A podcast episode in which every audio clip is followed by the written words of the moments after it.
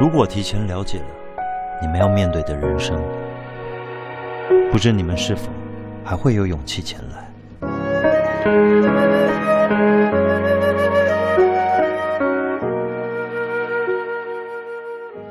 ？Hello，大家好，欢迎收听这一期的电影罐头，我是鲍师傅。啊，今天我们请来了一位嘉宾老鼠来和我们一起聊一聊。那老鼠其实也已经出现在我们那一期二零一七那个年度电影的节目当中，帮我们说过一下他的二零一七的前三。然后最近我们其实都看了一部电影，那这部电影的两极分化就是评论十分的严重。这部电影就是那个《无问西东》。那今天呢，我们也是会顺着整个影片给我们观后的那个感觉，开始说一说关于剧情中比较打动我们的点，最后也讨论一些比较有争议的话题吧。那那个老鼠先说一说你看过这部电影之后的一个大的感觉如何？好，大家好，我是老鼠。呃，无问西东这个片子，呃，说实话，我很少在最近几年看到会在院线里面看哭的电影。那，嗯，可能有点搞笑啊，就是因为我泪点比较高，然后这个片硬煽情的部分是挺多的，不过，呃，很可耻的，我还是哭了，还是哭了是吧？呃，但是但但哭的这个点绝对不是说这个就是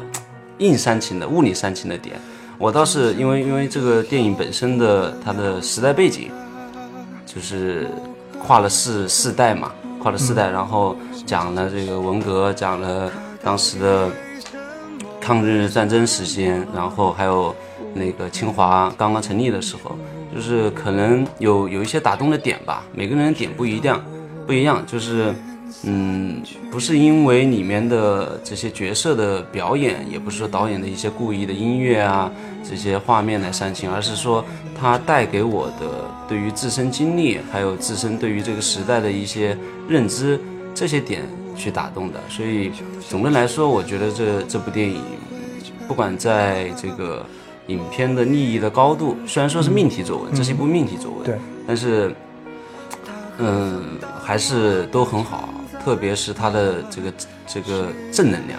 就是就是当时我和我朋友看完后都开玩笑说，我觉得这部电影是应该是组织现在的中学生、高中生，特别是高中生一代，应该去组织到学校去看一下的，嗯，就是。不管他的手法有多么的，就是稚嫩，多么的粗糙，但是依然值得推崇这样的电影，依然觉得需要我们这一代青少年一代、年轻的一代去走进电影院看一下的。因为它就是我们当代的一个百年的，虽然是清华大学的百年校庆电影，但同样也是中国的一个当代史百年的一个历史的变迁，就是缩影是吧？对，需要去传播这样的正能量，就是带着满满的诚意，导演带着满满的诚意把这部电影拿到我们面前，嗯，并且通过五年的时间才过审，那么我觉得是绝对值回这张票价的。嗯，我本来是。不想去看的，就是可能也是受到了一些前面某部电影的影响。其实我本来没有打算去看，而且当中演员里面有，比如说黄晓明，就给我的 给我的感觉可能。然后我也看了一下预告片，那个时候看的时候是觉得有点崩的。呃，这个时候看的是什么感觉啊？看好预告片，觉得这部影片是那种叫做什么减配版呐、低配版的《芳华》的感觉，你知道吧？但是后来又是因为，就那天早上你跟我发了个消息嘛，说看了之后感觉特别棒，然后我想又支持一下张震哥哥，你知道吗？因为至少有张震嘛，然后就去看了。在这之前，我其实又去补习了一下最近的那个最终终检的预告片啊，那这个时候就感觉就特特别好了。然后就去看了之后呢，会觉得有一种很神奇的力量。我是怎么说呢？就是这部影片从技法来说，就像你前面说的。然后一些故事剧情或者是音乐的使用上，甚至是一些表演或者是台词，它都是具有一些硬伤性的问题的。嗯啊，那是肯定有硬伤的。但是留给我的感动却是特别的真挚或者说是真诚的。就像你说的，导演其实就是拍了一部非常有温度的。非常有热乎劲儿的那种电影呈现在我的面前，所以我想，就是可能这部电影看过的人，每个人的泪点或者说每个人感动的点就特别不一样。有哪些细节上，或者你看下来会觉得特别有感触啊？嗯，细节感动的点啊，我反正是，呃，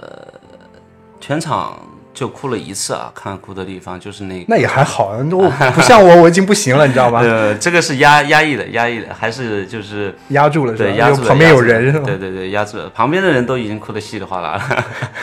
就是我，我只在那个呃，王力宏，王力宏就沈光耀的那一段，沈光耀在飞虎队的那个更衣室的时候，他拿着那封就是他米雪就神母给他的家书，问他那个学业的情况，然后他回了一封家书，就是。当时他已经是知道自己的未来是怎样，就是他当他选择进到飞虎队的时候，其实他已经知道他接下来人生会怎么样。就是同样，这也是导演意图嘛。就是呃，影片的一开始第一句话就说了：如果你已经知道你的一生，那你是否还有勇气继续去前行？那其实他已经知道他的就是投笔从戎这件事情就是要付出他自己的生命的，但他仍然义无反顾的这么做了，违背自己的誓言，然后就回给。米雪一封信，就说，就是现在西南联大刚刚遭到那个轰炸，然后外面尸横遍野，你让让我这样的热血青年，怎么能够独善其身，并且在里面给他触动最大的就是那个林楠，呃吴林楠，他说的那句话就是，大家一起去防空洞，嗯，然后但是他非要把那个鸽子带着。然后他就问他为什么你一定要带着鸽子？他说能救一点就是一点。他说学生都还没走，我们老师怎么能够先走？就是同样的意思，就是弱者都还依然在这里苦苦求生，我们强者怎么能够独善其身？嗯，所以说，他沈光耀是一个很优秀的人，他是那个时代的精英，所以说他在这样的时代背景下，他觉得自己义无反顾的，他觉得必须站出来，这是他应当在这个时代应当。承担的一个责任啊，对的，所以说他选择了去赴死吧，对吧？同归于同归于尽，明知道有这样一个一个结果，他依然还是义无反顾。所以说我在这个点上面是完全受不了了，对，完全受不了。但并且这已经是导演的这个拍摄手法、画面，已经是有对已经有出戏的不行的情况下，是吧？就是就是在我我。就在那么多的这种视效轰炸面前，看到了这么粗糙的画面和这种 这种美术，粗糙的画面，对对对对，这美术确实很难，确实很难，摄影也很难，然后那个那段空战的特效也很难。但哪怕是这样，我依然还是就这个点忍不住。当然，这和每个人的那点不一样，因为我就一旦是讲到这个战争，一旦讲到人性，讲到这个这个大国小家的这些事情，就是我我的这个内点就是扛不住，不管是国内还是国外的。对吧？国内的可能就是这个时代，国外的就像那个也是希特勒希特勒那个时代，就集中营这个这个点上，因为有太多反映二战的这种影片嘛，以前看的太多，所以说一旦是这种点就就受不了，就是特别就基点吧。这几点，像这一段，其实王力宏的这段嘛，当中其实也是产出了一句金句，就是那个将军说的，他在招收那个王力宏的时候，他说过一句金句给我的，对对对对对，呃，印象也蛮深的。而且到最后，其实沈光耀这个人也重复了一遍这句话。对对对，这句话怎么说的？就是这个时代缺的不是完美的人，缺的是从心里给出的真心、正义、无畏和同情。对这句话，其实我在看的时候嘛。虽然这句话其实有点教小孩子的那种感觉，但是我就感觉这句话可能就像导演心中去想说的一句话一样，就是这部影片其实感觉他拍的就基于这样的一个这几个字去拍的，就所以他表现的非常的真实，就是这些东西，所以他再次就王力宏就是所扮演的沈光要说出这这句话的时候，我是也是特别感动。对，还有一个细节就是。在那个双胞胎后来把他的遗物送给神母的时候，神母打开他的那个速写本，就那一刻，就是我也完全扛不住，就那神母就翻他那个速写本嘛，速写本上面我记得当时是有几幅画，一幅画是那个静坐听雨，他看到看到那个渔夫在打鱼，然后他看到呃，对，这渔夫打鱼是一幅他那个背影。还有一幅画是三个穿旗袍的女的，对。的背影，对的，对。然后还有一幅画是那个小孩被轰炸的时候，就是就是我觉得这个就是导演没有去太直白表达的地方，就是沈光耀这样的角色，在当时，因为那三个旗袍女就那一幕的时候，他们说了，他们说，哎，他为什么不理我们，对。吧？我们这就是对吧？这么漂亮，然后他为什么一这富家少爷不都应该是喜欢调戏良家妇女嘛，对吧？应该是这样的感觉，但是他没有你。但在最后那一刻，其实导演说了，他不是不想你，他其实和其他的这样的热血青年一样，他也希望有儿女私情，但是在在西南联大，在国家危难的时候，他的眼里看到的就是他们的远去的背影。他也希望能够像他母亲想的一样，我希望你能过好你的一生，有一个幸福的家庭。我不希望你还在没有开始你的人生，你就已经献出了自己的生命。他也想去做这样的人，所以他也发了誓，但是他没有办法，他只能把这些儿女私情放在国家危难之后。这所以他的素描本其实就是从他的眼睛里面看到那个年代的一个视角，就是在这个。小细节里，对，在这个细节里面，就是这个这一点，我觉得做的特别经典，就是不用多的言语，在最后那一刻，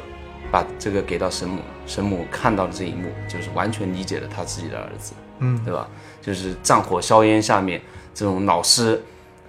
淋着雨，对吧？铁皮还漏着雨，然后如此淡定从容说写上四个字，然后他也在那一刻就感受到了这这么的一个一个一个真实，对吧？然后他终于找到了自己想要追求的事情，就投笔从戎。我觉得这种细节真的可以是神来之笔，就导演的神来之笔都处理得很好。如当然，如果配上更好的美术会更好了。可能我我我的感动的点啊，首先就很奇怪，因为首先我们可以看到，就是张震所扮演的叫陈果果是吧？对，就是他是个广告公司的总监嘛，就卖在面对各种利益的情况下，他。做出了一些他自己的选择嘛，但这些都没感动到我。最感动到我的是他回家吃饭的那一段，啊，然后就是他母亲不是说现在的人怎么都这个样子啊？就是曾经我一直去买的那个肉摊的人竟然骗我，然后在那边为了帮他包馄饨嘛，他在一堆肉泥里面去把肥肉一点点挑出来，就是为了让这个给他儿子做一碗好吃的馄饨。他一个母亲就是这样做的。然后那一段我看了，其实就，就那一刻我就快不行了，因为因为就是说我可能是因为是本地青年嘛，就是可能虽然我跟我父母的关系是比较淡的，就我们全家人都很淡，就属于那种不是太热络的那种感觉，但是每次回去吃饭的话，他们真的会去表现成这样。然后张震就把那一堆肉泥就扔到了那个啊垃圾桶里，不再让他父母再看见，不再让他们想这些事情。因为就做一个人就烦心事真的是特别多，像我就会回想到我父亲都已经七十多岁了，那我跟他现在一起在做一些就装修或者是什么那种烦心事，真的是让他会踌躇的睡不着觉那种感觉。为了什么呀？为了就不就是这个不争气的儿子嘛？这个时候我就是有点特别受不了，就是这个点。就可能和每个人的那种经历就是还不不太一样。所以说你的这个点其实完全脱离于这个电影本身的。你是在这样的家庭的这种就亲情上面这个点就触到你的那点。嗯，对的。但是这个就一开始嘛，但是我也这一点就还好，但是觉得他表现的抓的还蛮细腻的。嗯。到后面有一段，其实我看了之后也非常觉得导演的用心也在哪一段啊？就是，呃，黄晓明那一段，他其实是看到王敏佳他的那个。名字那个敲的那个名字章坏了嘛？去帮他做了个新的章，啊，然后他要把这个东西送给王敏佳嘛。在去医院的那个途中，他路过了就是人群，然后有可能那个地方给我感觉有点像天安门啊那种感觉。他的那个王敏佳的那个章掉在地上了，然后就被很多人去踩，被很多人从这儿踢到那儿，那儿踢到这儿，然后呢，就其实这一段就像。注定了王敏佳这个人是个悲剧色彩的人物出现的，他的名字的章代表了他这个人的那个章掉在地上，在呃天安门的地方，大家随意的去踩踏，变得不知所踪，这个感觉就在一开始就点出了这个人的悲剧命运了，这一点上也给我感觉还你看的比较深，这个我还确实没有联想到啊，真的我看了之后就觉得。一个人的名字被别人随便的踩踏嘛，然后就是黄晓明去演的这个角色，就不断的找找不到，呃，最后捏在手里，预示着这两个人就比较悲剧的那个命运就产生了。那个地方我也觉得，哦，心里就有那么一揪心的那个感觉。其实最打动我、让我最崩、就是最泪目的地方，其实是陈楚生这个角色，这个也是很奇怪的一个点，就因为陈楚生其实这个角色出现的时间并不多。啊，属于特别少，或者说啊、在其他人看来可能是可有可无的一个一条主线剧情吧。就是它里面就是说，嗯，他不是在选要选择到底是上文科还是上理科嘛？在那个大时代、大国的背景下，可能他觉得要务实去救国嘛。那个时候民国的时候，他要务实救国，所以他自己英文也特别好，文学也特别好，却选择了去学当理科生，想去救国，但是他成绩又特别差，你知道吗？这时候他就他的主任可能就给了他几句话，啊、不要放弃对自己的思索，要对自己保持真实嘛。看到这个地方，我也就特别特别特别感动。而且他回宿舍之后，他就一直在想这个问题，一直在思辨这件事情。然后那个时候他在想的时候呢，他的同学们都在演一出戏，像在演一出戏剧的那个感觉，在下面扮演一些不是自己的人，和他就形成了非常啊、强烈的那个对比嘛。最终我们知道陈楚生也是做出了他自己的选择，去成为了一个他想要成为的人。那段我其实看了特别特别感动，倒也不是说他被那些大人物们的演讲所感动，这些倒对我的影响不大，而是对他自己的思辨让我感到非常非常的那个，非常情绪就上来了。你还有什么地方会觉得特别有细节吗？所以果然是每个人看就是呃角度对角度完全不一样，完全不一样。我我跟刚刚你说的有两点，我跟你其实是完全不一样的另外的观点。一个是你说的陈楚生这里，我觉得他前面根本就呃，或者是导演，我不知道导演意图呢，还是他本身这个叙事上面，其实我感受到的是，嗯，他在他选择文科，就是这个梅梅梅以琦对吧？梅以琦跟在找他聊之前，他其实根本没有考虑过他学文理科是去救国这件事情。我觉得他在思考的事情仅仅仅是想做一个就是强大的人，就像那个梅老师找他的时候，问他为什么你的理科成绩这么差，你依然要选理科，他就说，因为所有好的学生都学的实科。那在他的观念里面，他的梦，呃，他的理想其实是做一个好的学生，做一个强大的人。啊，他并，我觉得在那个年轻的时代，他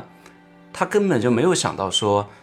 他是想去救国，有这么大的一个胸怀，就没有说务实救国对这件事情对我觉得还是没有到这个层次的。他仅仅是想做一个就是人上人，做一个强大的人。嗯等到他一直迷茫，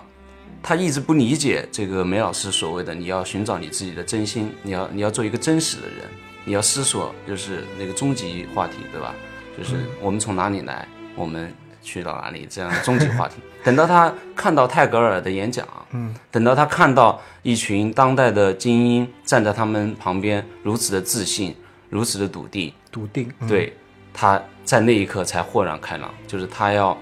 他如何能找到自己的真实。我觉得他是在一个成长的过程，嗯，是一个成长的过程，并没有说是在一开始他就已经有一个清晰的目标，然后找到一个方法。我觉得他其实是一个在认识自己、接受自己，最后改变自己的一个过程。所以说才有了在三八年，就是二十几年之后，他能够如此在炮火、啊对炮火硝烟里面仍然这么淡定从容，依然还可以在用自己的方式在救救国救民。所以说，呃，这是我理解的，就是陈楚生的这一段。然后另外一段就是前面你说到的那个陈果果的家庭的这一段。嗯，家庭这段我倒是觉得就是不一样的角度，就是因为这是这个时代是在二零一二年，也就是当下。对，就是导演用世代的故事一段一段的娓娓道来。那那么讲讲到当下的时候，用陈果果这样一个广告公司的老总的角色，然后又讲到了他这个这个被讲到他被这个呃买了好多年的猪肉饭给骗了，然后他母亲把那个那个猪肉在那里挑，对吧？然后他把这个扔掉。你看到的是亲情，但是 我我就是我的角度视野完全不一样，因为亲情爱情这东西在在在电影里面是永远就很难很难嗯打动我的，很难打动我，因为你放任何一段。任何一个影片，甚至一个电视剧，它在表现这个细节的时候，依然也可以这么到位，对吧？所以说这这种情节至少不会打动我。那么我在看到这里的时候，我是觉得，其实导演是想让大家看到，就是我们的文化，我们这一代精英的传承的精神，为什么到二零一二年，就是人与人之间的信任就成这样了？因为陈果果本身他自己面临的商场的这些斗争、政治斗争、尔虞我诈，就是他当时面临的选择也同样就是我是要随波逐流，我还是要做寻找我自己的真实。对，这其实和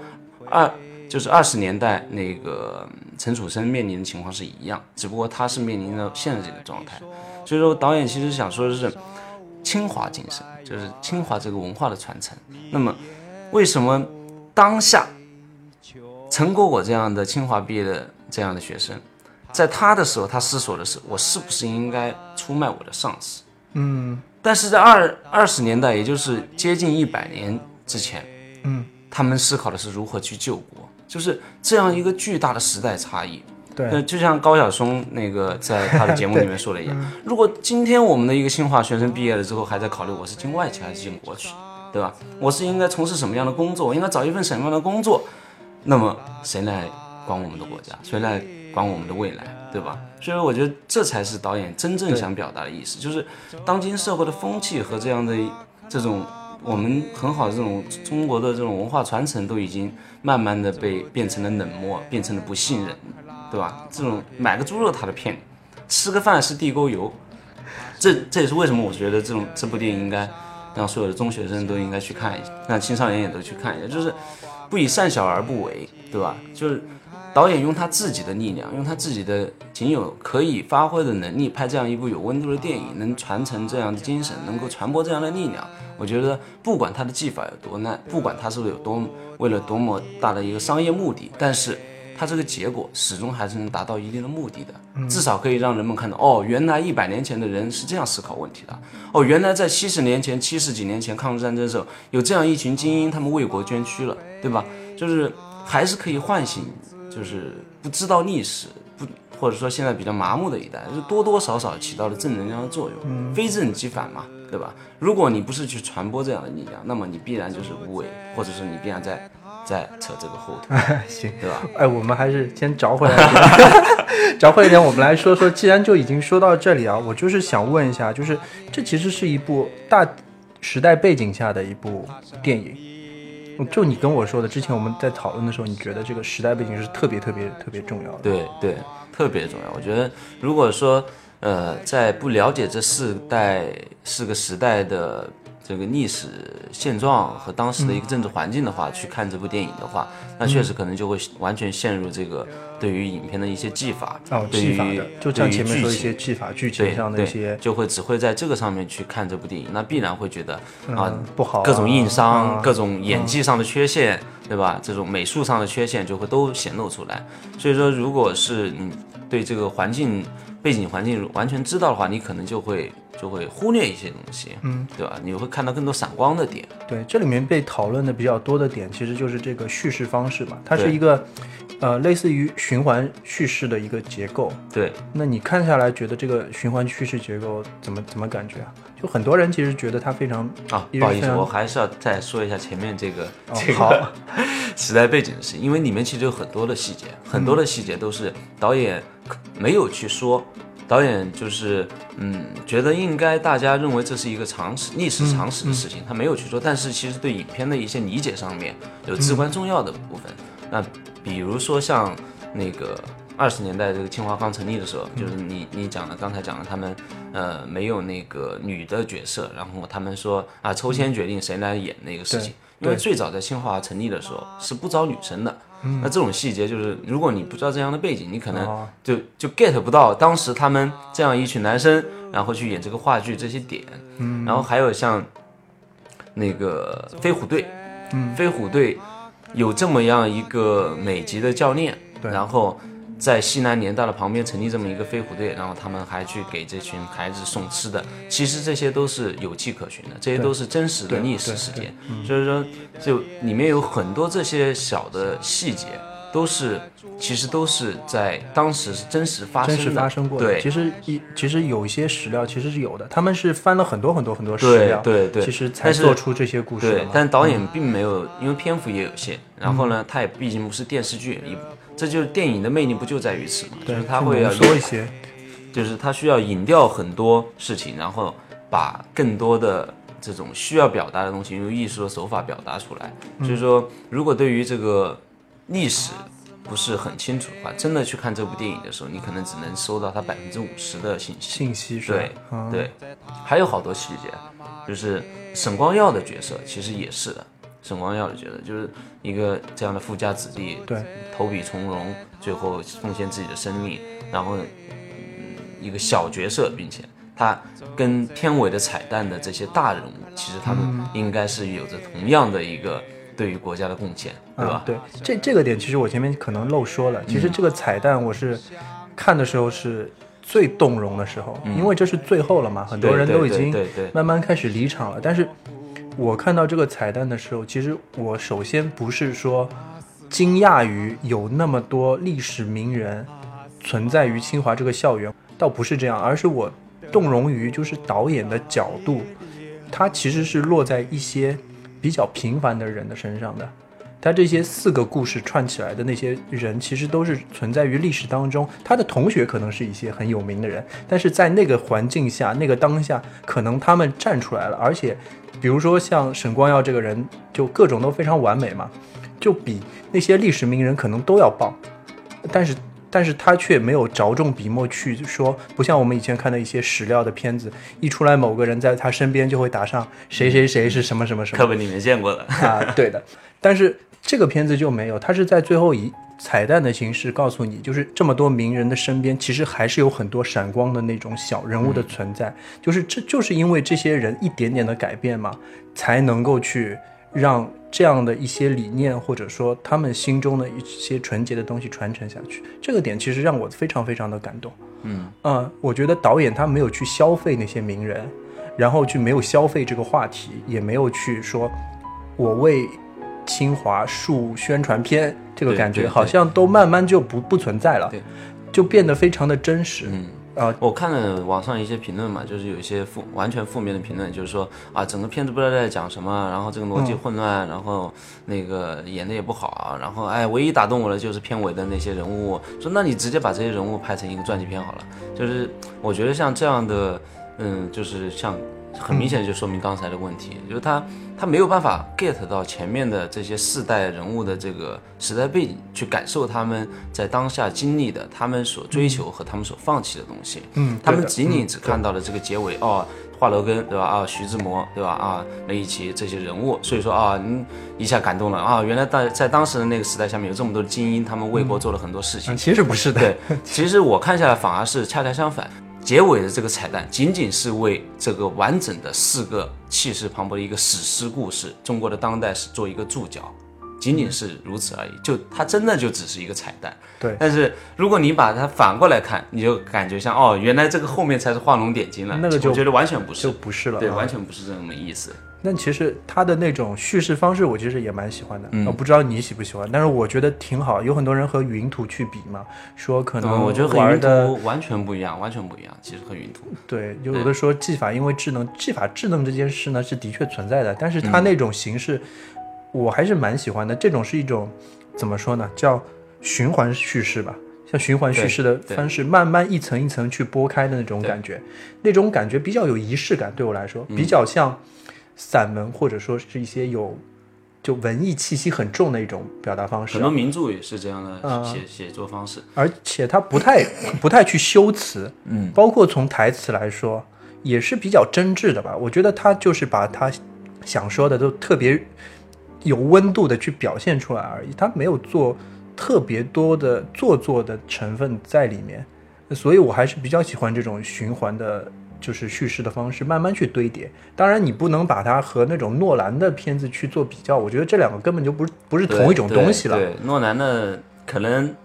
玩的就是这个结构。对，玩的就是结构，结构就是故事本身。对，然后我还有一个感觉，就是导演首先可能也是用过一个心思啊，对于他这种年轻也不算年轻导演吧，算比较新晋的那些导演来说，要把一个故事或者只是描写一个故事做深，其实是有一定难度的。但是用了这个结构之后，他可以把那个能浓缩的东西去浓缩起来，啊，都不至于说一个拍一个两两个小时的故事，谁都容易拍拍开崩嘛，对吗？但是用一个四个故事的这种结构去串联的话，它结构感也会体现出来，也是会有一点新意，并且能够去涵盖一百年那么长的一个故事。就像你最开始说的啊，就是我那么多人物的出现，对吧？那么多不同境遇下面人物的出现，去怎么去表现？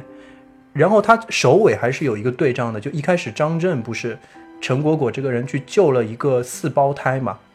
其实就和他一开始说的那句话：“你如果知道未来是什么样子，你还敢不敢前行？”那个是相同的。他救的四个人，我们就可以联想到这四条主线，四个新生儿嘛。他说的这句话是对这些新生儿说的，还是对这影片中的四个男主角说的？呃，到最后你去循环的去想，他觉得还是蛮有深意的这件事情。然后对于人物塑造或者角色来说，我觉得也不错的。他虽然只是说了四个情境下的故事嘛，但每个故事他所面临的抉择或者是问题其实是不一样的。其实像陈楚生他面临的抉择就是个人价值的实现的问题啊，他做了一个这样的选择。然后到了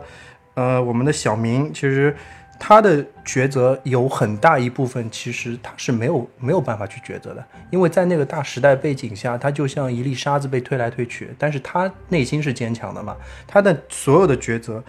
都是和这个世道背道而驰的，所以他也是个悲剧的收场呢。然后接着是沈光耀，他就是就是小家与大国的那个选择嘛，直到最后张震，张震这一个条线就是就像你说的，其实更加不堪嘛。他其实选择来选择去，只是对利益做出一个选择。我到底要实现怎么样？就是在利益面前，我该做怎么样的选择？所以这个世道，你们想想看，是一个怎么样的变化？就你有没有发现啊，在张果果的这个时代里面，出现的他的同事，就是这些这些搞政治尔虞我诈的这群人里面，大家都是英文名，都是英文名，什么 Robert 啊，David 啊，对吧？对。呃，一开场他们就全都是用英文名，并且说的还很生硬，就我一直不不能习惯。但是唯独是他，大家都只叫他张总，哦，唯独是他，他是中文。然后我觉得这个为什么就就可能是故意埋的一个暗线吧，就是。嗯，当当今社会已经大家都是这样，你骗我，我骗你，然后都为了这种商业潜规则没有底线的做事情，但是唯独是他还仍然是用自己的本名，就是可能是想凸显这么一个清华的传承精神，在他身上总归是留下了什么这么一个概念吧，我觉得是这么个意思。包括他后面还会去清华跑步，对吧？就是。应该是导演的一个意图啊，对的。然后就是，其实我们都做广告的嘛，然后这种情况其实真的很多很多。对，就可能不做这一行的人可能感觉不到。对，他所说的这种背地里的，就是 under table 的那种交易嘛，对对，真的实在太多了。我我是每次去比一次稿。真的那种感受非常非常的不好，你要做一些重新的决定，我真的是觉得太难了。对对对对，嗯，你一定也是看了之后非常有感觉。对对，我太有感觉了。呃，不过这也是我觉得可能这个处理不太好的地方，有点矫情的地方，有点矫情。我是绝对不相信他会因为，嗯，就张国我的角色，他已经在这个这个市场风云中，对职业生涯走了这么久，已经到达这么高的位置。能够被这么小的事情而突然被打动，我是不相信的。哦，我相信的。嗯，我觉得这个事情就像他一直说的，你猜，嗯，就一个人有很多很多的面嘛，就有可能在职场风云中他游刃有余，嗯，但是在背地里他可能是一个非常细思缜密，或者说是心理非常丰富的一个人。是这么说，我相信会被打动，但是我只相信更早，因为我觉得，呃。人生轨迹应该在更早的时候就分成两条线。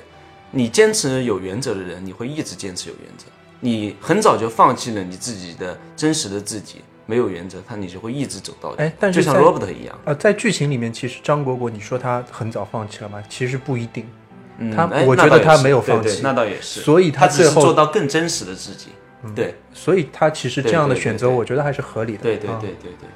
啊，那你看下来觉得结构怎么样？我觉得就是像你刚刚说，把这个和云图比，那确实这个应该是完全不一样的。嗯，它现在这种循环叙事就是比也比较常见。那我看的时候呢，我觉得有个特别好的点，就是它通过这个循环叙事啊，我在看到呃讲到讲到就是第一次循环，讲到二一年的时候，我都在想，他导演已经很明显是为了讲一个跨越穿越时代的故事。嗯，那么我就一直好奇，他将用什么样的一个方法把这这四个故事给串起来？啊，联系起来，对对对，啊想联系起来嗯。我一直在找，哎，他们谁是谁的这个父亲？对，谁是谁的谁？或者说，哎，他那个做了一个什么事情，最后引发了什么事情？我就一直在找这个点。后来，当这个慢慢慢慢娓娓道来的这种感觉啊，一直到最后，哦，原来是这样的传承。特别是你想和陈果果的这个点，是一直到他们去看清明扫墓，他才点出来的。对就是才能把这个很清晰的四根线给串起来，我才明白哦，这就是清华的这个对吧？其实因为命题作文嘛，我觉得这个这个点是挺好的，因为我看电影的时候是绝对不会看任何的这个影前的相关资讯的，嗯，所以说这部电影我也没有从来没有看过预告片，我也没有看过。就是我除了知道这是黄晓明的电影以外，黄我没有任何的信息，没有任何的信息。他是出品人，我看了，对，没有任何的信息，所以说有很大的惊喜。因为我也本来不准备去电影院的，嗯，我也是，因为有黄晓明，但是没想到还有这么大的一个惊喜，所以说，嗯，我也不知道这是个清华的命题作文。然后我看完之后发现，哎，还确实不错，用这样的方式串联起来，绝对应该是在这个故事、这个剧情还有这个命题下面，应该是最好的方式了，嗯，最好的方式。当然里面会有很多的硬伤，很多牵强的对，那就说说硬伤，我们现在可以啊，就就硬伤其实真的那那先说结构上这个，就是为了用这个清华精神来把它串起来造成的硬伤，就是我比较不能接受的，就是最大的一个点，也是我觉得影片上最大的一个硬伤，就我我自己这里过不去，就是你说沈光耀他为什么非要开飞机去送那个吃的，这个点我真的受不了，真的受不了，这就是我说的导演的这种比较粗拙劣的这种煽情的方式，是吧对嗯，嗯拙劣的煽情方式。就是你一个人送也就算了，你还拉着整个飞虎队最后去送，想说明什么呢？就是这种物理煽情，这就是典型的物理煽情，就是、嗯对吧？就得让你哭，配上音乐，配上画面，配上一群人英勇赴死的画面，就得让你哭。我觉得这个是是非常嗯就拙劣的，不是很可取，对对对对。那么这你但凡理性一点，你可以用很多的方式，你都已经牺牲自己的生命了，你都投笔从戎了，你都决定精忠报国，你都这样了，你为什么还要冒这么大的风险，就为给这群小孩去送吃的，然后拖上整个飞虎队去冒这个风险？明知道教官都说了，你这样会造成大家造成敌军的跟踪，对吧？你会导致就是因小失大嘛。你可以用别的很多方式，你可以你可以走出去送给他们吃吧，你可以想办法让他们到营地旁边来给他们吃吧。你非要开着飞机，那燃油钱可能都不止是吃的钱吧？他反正每天都要飞一趟嘛，就想顺便，这个属于顺风车，你知道吗？属于因为那我后来想到，那为什么一定要这样？我觉得是导演两个原因，一个就是他要把这个故事串起来，嗯，对，要他要圆，对他要让陈鹏就是里面吃东西的小孩、嗯吃吃到他的对，还有一个他得让你哭，我觉得这是就是处理上面很不好的一点，就是很硬伤的，就是不但没有煽情，反而让我觉得就难难过难过。嗯，剧情上难过的其实点还是蛮多的，其你实蛮这是一个，还有一个就是那个。其实最后最后那个什么说我叔叔是理想这件事情，就是也也就是啊张果果的这这个也我我倒有点这个我能接受，这个我能接受，就是因为在你你想啊，在理想的这个角色，你就设身处地的想一下他的时代，他为了他本来是一个很有正义感的人，这是毋庸置疑的，他宁愿牺牲自己的所有的青春去去支边，对。嗯。他为了支边，他都可以他都可以作为违心的事情，他可以就相当于出卖吧，背叛他的最好的朋友章子怡，对不对？就留下这个支边的名额，他都可以做这样的事情。所以说他本来是一个很正义的人，在这章子怡的死绝对是不是他愿意看到的，嗯。所以他那一刻肯定是很懊悔的。再加上黄晓明给他说了一句，就是“师者已矣”，对吧？生者如斯，对，生者如斯。所以说，这应该是在他的整个人生里面的一个最大的污点。他会用他毕生所有的去洗时间，清这个污点，对嗯他绝对会做出舍身去救他们父母这这件事情。哦，这个我倒没什么问题，我只是说觉得在，嗯，开车路上堵着的时候嗯就把这件事情给播出来，这个桥段吧，这个桥段还是有点、有点、有点生硬的。其实，在前半段之后，就是，呃，前面大概一个小时的时候，我其实看的还是觉得剧情都不错的，都还蛮好的。越往后，其实它剧情越其实越难编嘛，因为它要把它圆回来，就变得有很多硬伤啊。比如说像飞虎队就是打飞机的那一场，明显就是一是可能就是特效也做的不是特别好，嗯，然后就是画面的那种风格就突然就魔幻起来了，你知道吧？就让这个东西变成魔魔幻现实主义了，就有点有点有点奇怪。对，然后还有一些问题就在于它很多剧情，其实我们猜得到，就看电影可能看到一定量的时候，你在看到一半的时候，差不多后面该发生的事情就就已经能猜到了。我觉得还有一个硬伤，嗯呃，也不叫硬伤啊，还有一个就是处理的不好的地方，就是、嗯呃四胞胎那个，他一直在纠结是不是继续救助这样的，遵从自己的内心，他还是想做一些善事，但是呢，嗯旁边的人又在提醒他，我养了一个什么什么，就认了一门亲戚这件事情。对那，么他最终哎打了一个电话给那个 Robert，对吧？说那么，嗯，我还是拒绝不跟你们一块玩了，对吧？你们的商业规潜规则我接受不了，我就要做我自己。然后就帮他们租了房子啊，就是明知道可能会陷入和那个罗伯特说的一样，认一门亲戚这样的一个。把自己陷入这样的一个无底洞，但是仍然还是义无反顾去做这件善事。我觉得这个也挺干的，就是挺尬的，就是嗯，你都已经是清华的精英，也是当代的精英，那你不能聪明一点吗？就跟那个飞机其实一样的道理，你你能不能就是理性聪明一点的？授人以鱼不如授人以渔，你干嘛非要给他租上三年的房子，然后帮他们找上找上清洁工的工作了，对不对？就是我觉得应该应该在他这样的精英阶层，他应该有更更好的处理方式，而不是用这种强行的、啊，直观的这种让让所有的观众观众能够对？对就是硬煽情，物理煽情，硬让你觉得啊，他现在一心向善了，所以说他就做了一个我靠啥也不管了，就是向善的事情。我觉得他应该是，比如说啊，那找他那个十胞胎的父母亲来聊一下。那现在我我的面前是一有十万块钱基金，你我给你一个月的时间，你去提出一个计划书。如果我认为啊，你教这样的人怎么去提计划书出来？就打个比方嘛，啊那么也不用这么什么计划书，那我就有十万块钱资金，你们去做个小买卖啊你你你告诉我个你们的想法，对吧？我觉得认可的，那你们就可以用这笔钱，但是要及时向我汇报，那这也是一种方式，而不是就是哦明知道这是坑，那么我就跳吧。然后，哎，你看你们被我打动了，好人了对、哦我就是好人了。那你们观众被我打动吗？对不对？我就一心向善了，我就寻找了我自己真实的自自我，对吧？这就是我所谓的无畏、真心、同情，对吧？我觉得这这个就是挺拙劣的这种就是方式，有点太直白了啊太直白，太直白，应该是有更好的方式的。那个特效就不用说，那五毛钱特效，我我不知道为什么这么庞这么大的一部史诗电影，就是其他的都做到了足够的史诗感，演员啊什么这些阵容啊这些故事啊所有的表达，为什么会把特效这个特效做那么崩是吧？，对，其实美术也不差，西南联大那一块的美术，对，西南联大那那就是王沈光耀这一段的美术也挺好的，特别是那个在他在这个宿舍的这些和教学楼，还有那个静坐听雨，然后这些美术都挺好的，但是就是到了空战那一段，一下整个崩了，感觉就不是这部电影。啊对，就加了一段什么魔兽的 CG 对，进来了，你知道吗？这个 CG，因为我们也自己干这一行，所以确实在这个点的时候完全出戏，完全出戏。我看着就感觉像我十几年前我们看的一部那个什么，呃，打个大西瓜里面那个 CG 电影的空战一样，确实确实挺难的。而且他那个，我再拉出来说说啊，他其实视觉很多也有做的不好，就像一个是宣发，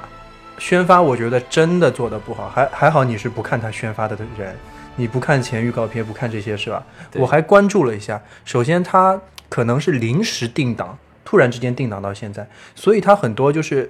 预告海报或者是预告片，其实做的都不好啊、然后就是和他这部电影有相同的问题，就是属于心思或者说他背后的想说的话在了，但是表现的非常不好。比如说我们比较清楚的，他那个主视觉海报嘛，是一个呃飞机的螺旋桨，然后飞机的螺螺旋桨又分了好几层，后面有一层是时间的一个罗盘。这个东西呢，意义本来是比较好，就像什么大时代的车轮的那种滚滚向前，只不过现在我们是飞的那种嘛，这个感觉是好的，但是它就是那种设计就做的特别不好，直接趴在演员边上，这是一个什么玩意儿？就调性都不在一起，就和你说说的那个 C 级出戏是相同的，它没有在一个空在一个调子里面嘛。然后呢，还有它的那个几个字，就是“无问西东”嘛。这个字其实一是出，它也是有典故嘛。这个字是出现在那个清华的校歌里面的，对对吧？对但是首先这个东西是有点清高，上手这个名字其实就是有点清高，所以不是每个人都会非常喜欢的，可能觉得你太精英阶层的那种感觉是有的。但是在设计上有一点好处是，它每一个字下面用了一个米字格，每一个字旁边都有半边米字格，就是我们小时候练书法的。就那种米字格，你要照着它写字嘛。嗯嗯它但是它每一个字当中只有一半边，还有一边是空着的。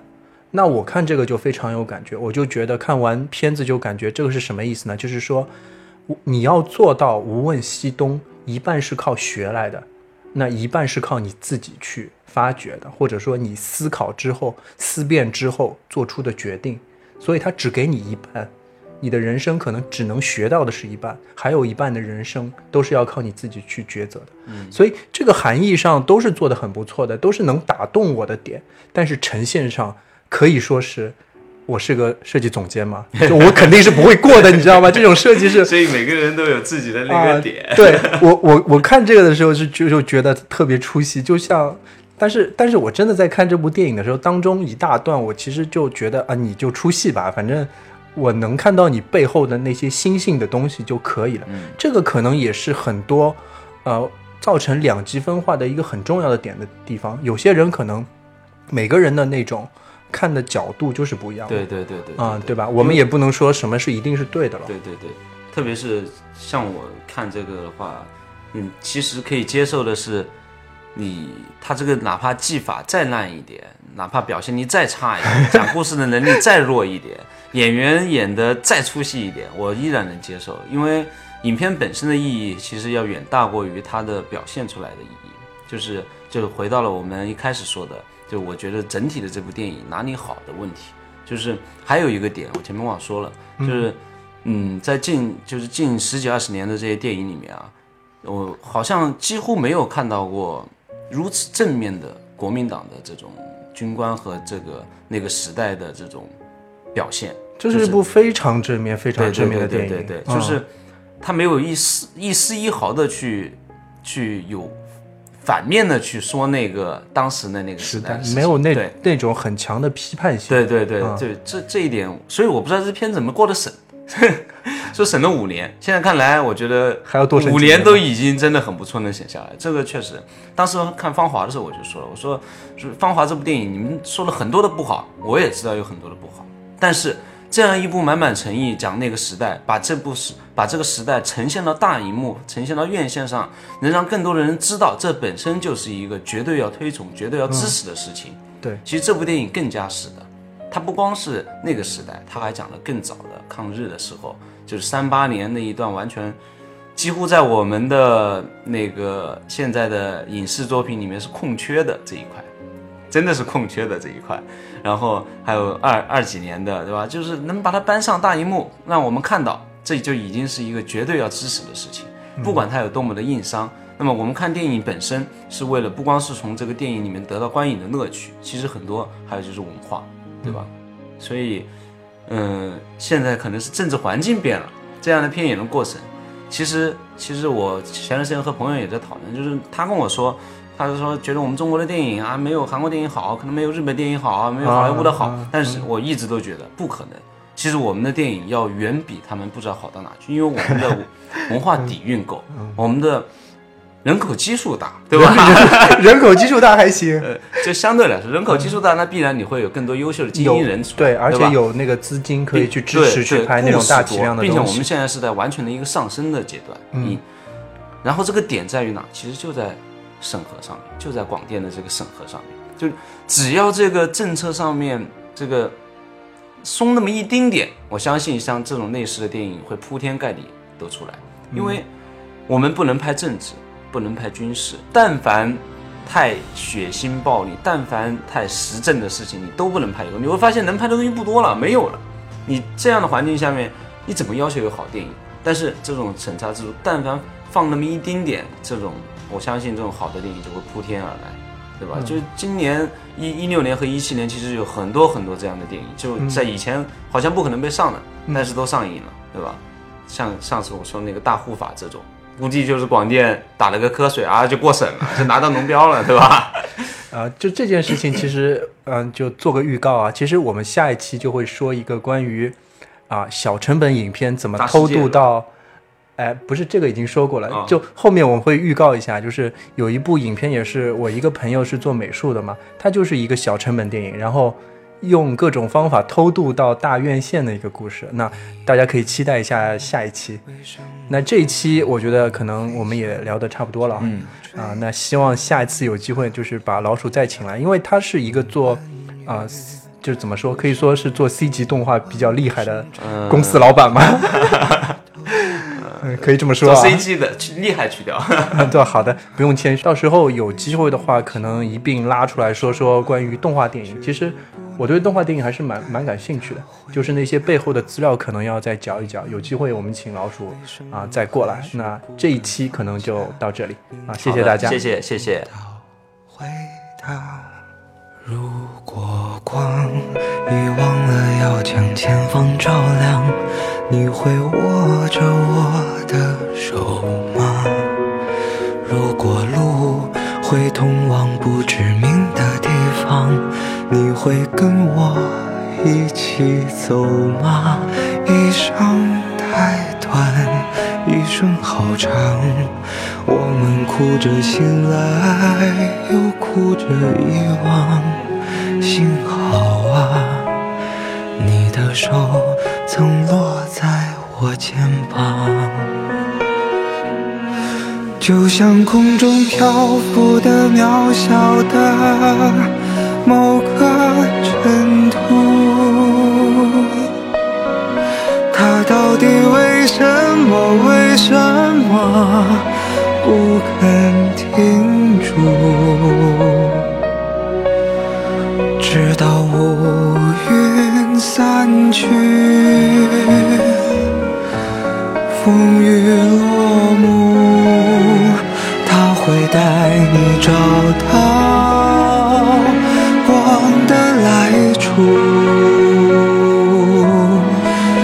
像手边落满了灰尘的某一本书。它可曾单薄地承载了谁的酸楚？